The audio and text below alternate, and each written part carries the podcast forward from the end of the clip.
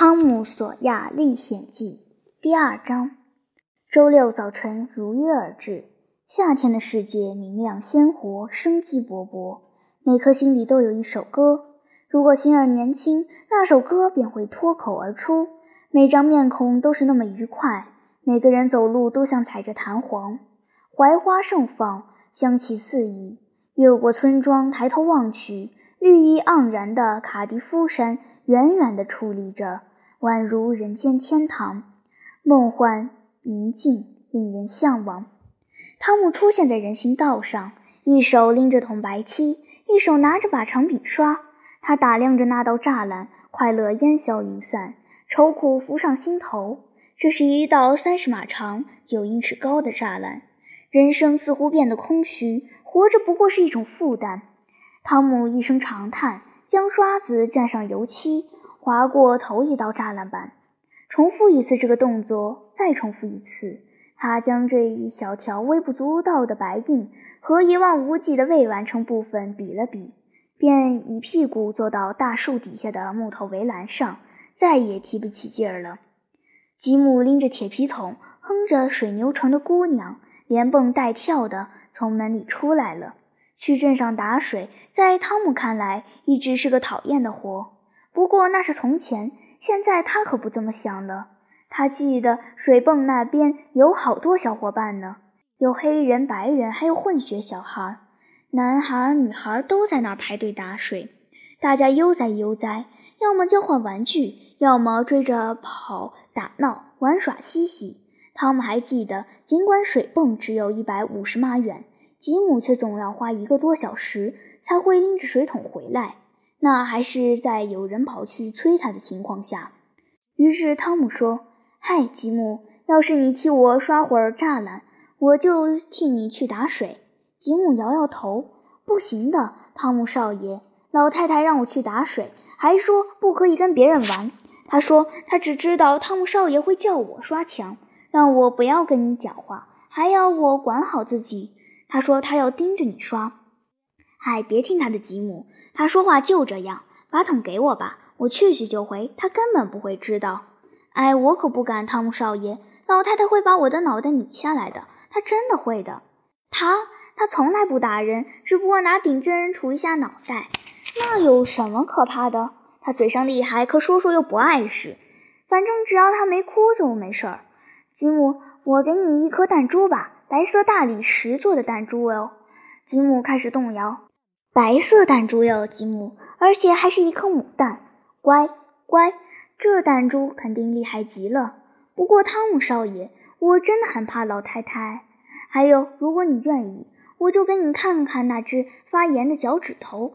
吉姆到底是个凡人，实在抵挡不住这样的诱惑。他放下铁皮桶，接过白弹珠，弯下腰，全神贯注地盯着汤姆的脚趾。等他解开绷带，下一秒钟，只见吉姆拎着铁皮桶，带着发痛的屁股沿街飞奔而去。汤姆则干劲十足地在粉刷。波利姨妈手拎拖鞋，洋洋得意，获得了战斗的胜利。不过，汤姆的热情没能持续多久。他开始想，今天本来打算玩些什么，结果弄得自己更加难过。很快，那帮不必干活的小孩就能踏上各式各样令人垂涎三尺的冒险之旅了。他们还会来嘲笑自己，因为他必须干活。想到这里，汤姆心里简直是火烧火燎。他掏出自己的全部财产一一清点：玩具碎片、弹珠，还有一点垃圾。也许可以换个工种，但根本换不来半小时的绝对自由。汤姆把这点寒碜的财产放回口袋。放弃了收买的念头。就在这个黑暗而绝望的时刻，他突然灵机一动，这是一个绝妙的、伟大的点子。汤姆拿起刷子，心平气和地开始干活。很快，本·罗杰斯冒了出来。所有人中，恰恰是他的嘲笑最叫汤姆害怕。本走起路来连蹦带跳，说明他的心情非常放松，很想找点乐子。他一边吃着苹果，一边拖长了音调。发出一阵唱歌似的鸣鸣声，后面跟着一串低沉的叮咚咚叮咚咚。原来他正在扮演一艘蒸汽轮船。本越走越近，他开始减速，只见他来到马路中间，整个身子偏向右旋，开始笨重的转向。他故意把这套动作做得很吃力，因为他模仿的是大密苏里号，需要九英尺深的水才能浮起来。他既是轮船，又是船长，同时还扮演蒸汽机和船铃，所以他得想象自己正站在甲板上，一面发令，一面执行。停船，先生们！第二铃铃，船几乎就要停下。本缓缓驶向人行航道，停下鸣轮。滴儿铃铃，他把手臂伸直，紧贴住身体两侧，右旋后退。滴儿铃铃，咻呜咻咻呜咻呜。说话的同时，他的右手划出大大的圆，这代表直径四十英尺的大明轮。左旋后退。滴儿铃铃，咻呜咻咻。左手开始画圆。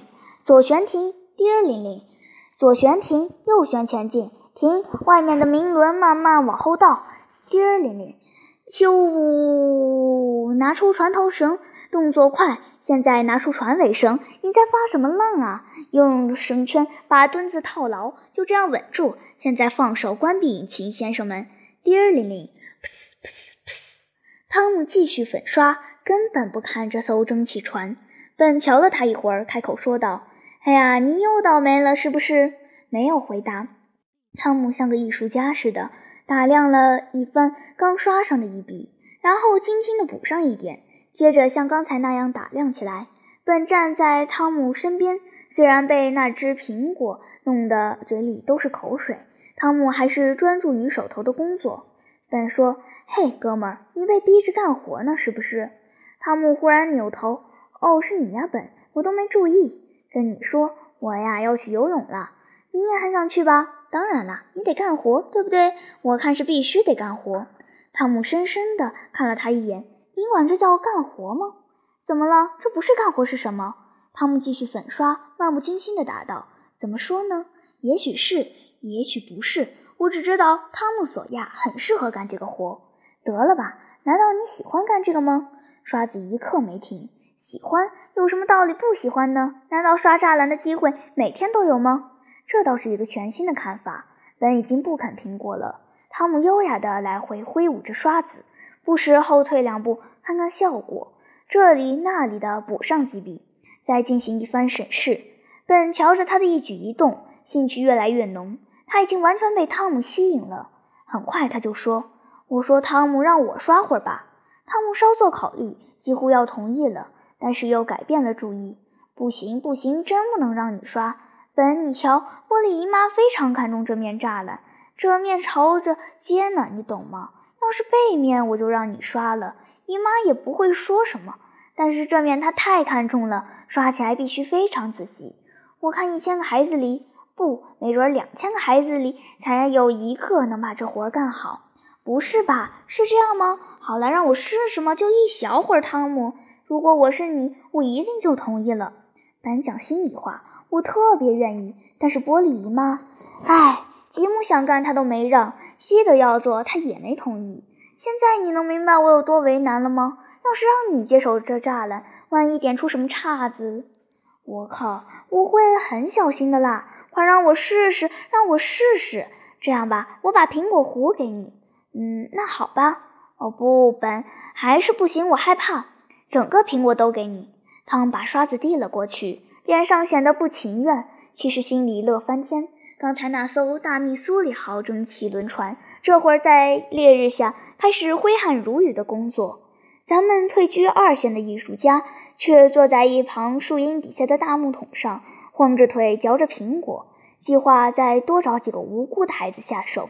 傻孩子还真不少，时不时就有男孩经过。他们本来想讽刺汤姆。结果却被留下刷漆。但刷到精疲力尽时，汤姆已经将下一次机会以一只风筝的价格卖给了比利·费雪。那风筝可保养的不错呢。等这位玩腻了，强尼·米勒又接着入手，代价是一只死老鼠，附赠一根甩着玩的绳子。如此如此，这般这般，好几个小时过去了。到中午时分，早上还是那个可怜的穷光蛋汤姆。他得到了十二颗炮弹，一只破口悬琴，一片透光的蓝玻璃，一门线轴大炮，一把什么锁都打不开的钥匙，碎粉笔，玻璃瓶塞，小锡兵，一对蜥蜴，六枚鞭炮，一只独眼小猫咪，黄铜门把手，狗项圈，但是没有狗，小刀的柄，四片橘子皮，还有一副马上就要四分五裂的旧窗框。汤姆这个下午过得轻松自在，有很多玩伴，栅栏还上了三道漆。要不是白漆用光了，村里每个孩子都会被汤姆搞到破产。汤姆心想，人世间到底还是不怎么空虚的。不知不觉间，他已经发现了人类行为的一项伟大定律，那就是要想让一个大人或者小孩对某件事情产生渴望，只要把那件事情变得来之不易。如果汤姆像本书作者一样是一位伟大而睿智的哲学家，那么此刻他应该能领悟到，工作是必须要做的事，而玩耍则不是必须要做的事。只要明白这一点，他就能理解为什么组装塑料浇花和拉磨推碾子属于工作，而打保龄球或者登山却只是玩耍。在英国，一些有钱人喜欢在夏天驾着四驱马车兜风。一天能跑上二三十英里，因为他们认为这是一项特权，还会为此大花钱。不过，要是有人给他们发工资，让他们提供这项服务，那么这件事就会成为一项工作，他们马上就不愿意干了。小男孩回味了一阵他的小世界里发生的这几件大事，就溜达回总部领赏去了。